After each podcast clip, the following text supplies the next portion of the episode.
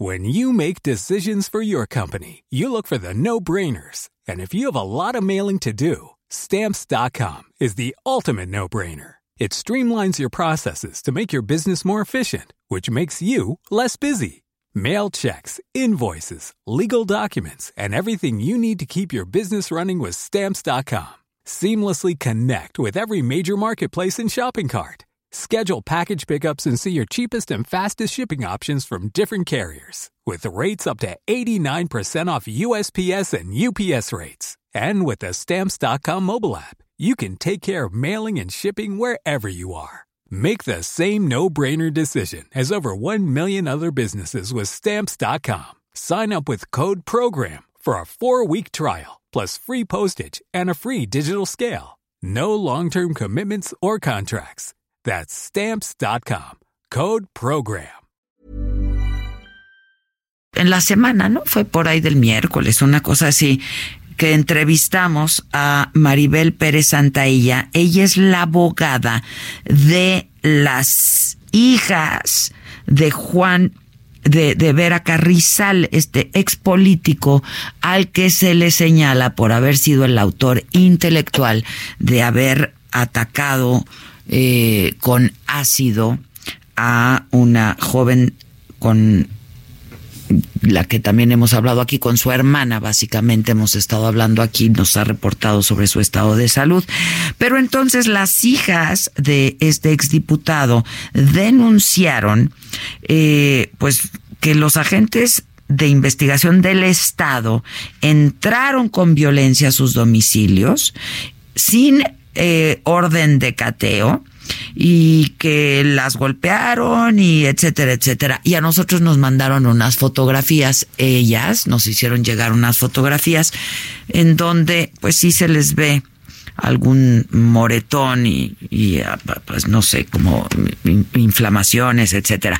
Y por ello es que buscamos al fiscal para que nos explique qué pasó y en qué va este caso también. Fiscal, ¿cómo estás? Buenos días. Adela, un gusto volver a saludarte. Cuéntanos. Efectivamente, Adela, eh, nosotros estamos, como habíamos comentado y como hemos comentado ya en otras ocasiones, haciendo todas las acciones. Uy. Uy, uy, uy. ¿Se nos cortó o nada más? ¿Qué? ¿Se cortó? Bueno. Aquí estamos ya, fiscal. A ver, Adela, perdón. te digo, nos, nosotros tenemos, como he señalado en repetidas ocasiones, un compromiso con este caso que además, eh, como todos sabemos, es una manifestación de violencia extrema que no puede quedar en la impunidad. Estamos ah, realizando una investigación eh, exhaustiva, realizando diversas diligencias. A ti te informé, a tu auditorio, que ya teníamos a dos personas detenidas, uh -huh. vinculadas a proceso, y que teníamos ya varias órdenes de aprehensión que ejecutar. Y estamos haciendo las acciones que correspondan para ejecutar esas órdenes, capturar a los responsables, a quien consideramos nosotros como responsables y llevarlos frente a la justicia. Una de esas acciones son tres cateos que efectuamos a diversos domicilios el día miércoles. Ok. Eh, y ese miércoles. Eh, Pero lo, pues, que, lo, lo, que nos dice esta gente, este, bueno, la abogada de estas niñas, es que fue durante la madrugada sin orden de, sin presentación de la orden de cateo fiscal. No, de ninguna manera. Nosotros no realizamos, y te lo puedo asegurar, ninguna acción fuera de la ley, fuera de la norma. Nosotros fuimos a pedir con los datos que el Código Nacional exige al juez de control una orden de cateo, nos obsequió la orden de cateo y con la orden de cateo en la mano, que además mostramos a todas las personas que estaban en los tres domicilios, efectuamos esas órdenes. No hay ninguna... ¿Pero las presentaron? Eh, sí. Sea, tiene que presentarlas cuando llegan, ¿no? Claro, Hay una orden claro, de cateo, pues tiene a... que haber presentación de la orden claro se les muestra a las personas que están en el domicilio y así se hizo, ¿eh? o sea, no no hay ninguna acción realizada sin ninguna de las formalidades que exige la legislación procesal.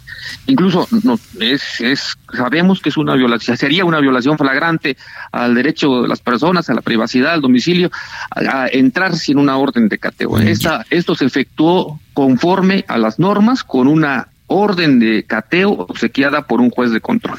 Este, porque hay un video también que nos mandaron que seguramente tú ya viste y entonces puedes escuchar el audio en donde las hijas gritan y piden que les presenten la orden de cateo porque no se las estaban presentando. Bueno, eh, si no lo has visto, te lo mando. ¿no?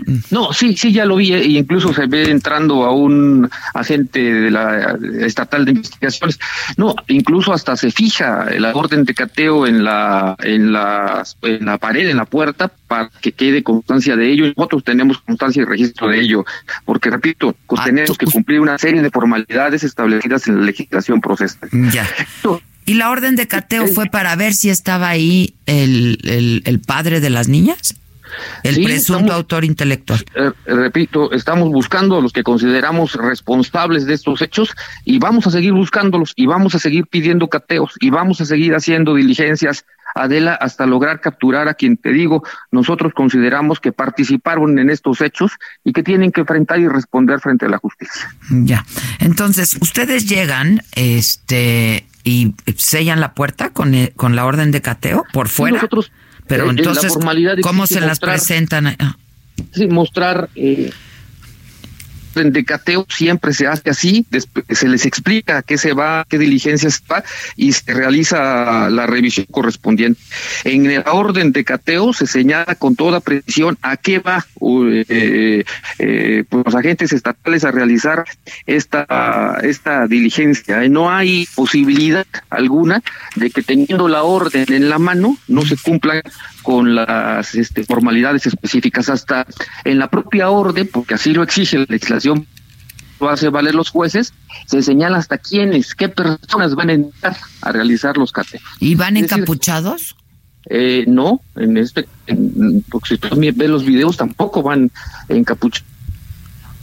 Este, ah, porque la abogada sostiene que sí. A los a las quienes van a entrar hasta el nombre de las personas que entran a los domicilios Adela. Ahora se, establece, se tienen que señalar ante el juez de cateo y bien en la orden de cateo establecidos es decir hay una legislación procesal muy protectora en este sentido y así se realiza cumpliendo con todas con todas este las formalidades eh, estas diligencias. Ahora, este entiendo que van a presentar una denuncia por abuso este en este momento lo van a hacer a través de su abogada las las hijas porque lo que lo que han dicho es que una de ellas recibió un eh, quedó con una lesión en el cuello este y que otra va a requerir un tratamiento de siete meses este porque presenta un esguince en tercer grado. Sabes todo esto tú como el día de antier, el día de la noche eh, que se realizó el cateo, fueron a la propia fiscalía a poner una denuncia y se tramitará como se tramitan todas las denuncias de forma positiva. Están en procedimiento de certificación médica. Ayer fueron a entregar otros datos de los que ellos consideran que también prueban que hubo este, abuso de autoridad, lesión así como en todas las denuncias, pues tratamiento muy objetivo. Por otro lado, no he recibido una notificación oficial, pero sé que presentaron una queja ante la Defensoría de Derechos Humanos del Pueblo de Oaxaca, que seguramente actuará también con la misma objetividad que una institución como esa eh, exige. Ya. Oye, este, también la, eh, a ver, eh, se ha dicho que hay otra orden de aprehensión este contra los probables responsables me habías dicho entre ellos eh, Juan Vera Carrizal el el hijo el hijo de, de, del exdiputado. Mira yo como, como hemos comentado yo no órdenes de aprehensión pero sí perdón no no no es que se cortó ahí te digo, yo, yo no puedo, porque la legislación también me lo prohíbe, eh, dar cierta información. Por ejemplo, eh, no puedo dar los nombres de las personas con quien tengo orden de aprehensión, porque si no evitaría, pues, que yo pudiera realizar como queremos, con eficiencia, mi labor de búsqueda y mi labor de captura. Lo que sí te puedo decir es que tengo varias órdenes de aprehensión de otros partidos en estos eventos y repito, eh, los estamos buscando, los vamos a Cuando dices varias, ¿de cuántas estamos hablando? Estamos hablando de tres órdenes de aprehensión más. Que participaron de alguna manera. Exactamente, exactamente. Oye, fiscal. Nosotros pensamos que son cinco personas las que participaron, las que fraguaron, las que planearon, las que fungieron como, como que, en donde, que, como intermediarios, alguna de ellas, y dos autores materiales. Ya, este, tú sabes que yo he insistido mucho en que este caso no puede quedar en la impunidad, ¿no? Y que pues hay que resolverlo de manera expedita. Este, pero este, sí estoy viendo el video y sí están cubiertos del rostro, ¿eh? Bueno, tienen banda alguna, ¿cómo se llama? Hasta la boca, ¿no? Pero eh, eh, también por las condiciones del lugar y de la hora. ¿eh? Es, no, te aseguro que no vienen. No, tienen, tienen pasamontañas, pues, o sea. o sea, se realiza conforme a un procedimiento muy riguroso, Adela. Este, qué bueno que ya presenté denuncia ante la fiscalía. Nosotros, te, repito, vamos a darle el tratamiento adecuado. Y qué bueno que, realiz, que pusieron una queja ante la Defensoría de Derechos Humanos para que eh, órgano analice si hubo alguna violación a sus derechos. Ya. ¿Y tú has tenido algún contacto con las hijas o con la abogada de ellas? No, pero mis vicefiscales y mis fiscales han estado en comunicación con ellos. Eh, una de ellas eh, puso una denuncia también porque se sintió eh, amenazada, acosada por algunos sujetos, dice que estaban merodeando por donde vive o siguiéndola eh, y en ese momento, y esto ocurrió hace alrededor de unas 10 días, eh, desde ese momento hay una comunicación entre los, los encargados de las diferentes fiscalías eh, a cargo de estos casos con hechas. Ya, este, entonces, ustedes llegaron a este lugar, este, em, pues en busca de estos dos sujetos, ¿no? O, bueno, de, por lo menos de, del exdiputado. Mi pregunta es, ¿tienen conocimiento si sigue ahí? Perdón, Adela, no escuché la pregunta. Que si tienen conocimiento si el exdiputado sigue ahí en Oaxaca o sigue en México al menos. Mira, lo estamos buscando, no, no, este, también es algo que no, no puedo revelar, pero lo estamos buscando y vamos a hacer y este, seguimos haciendo acciones, labores de, de inteligencia de campo para ubicarlo hasta capturarlo. Pues ojalá que sea rápido. Te agradezco mucho, fiscal. La verdad. Gracias, gracias.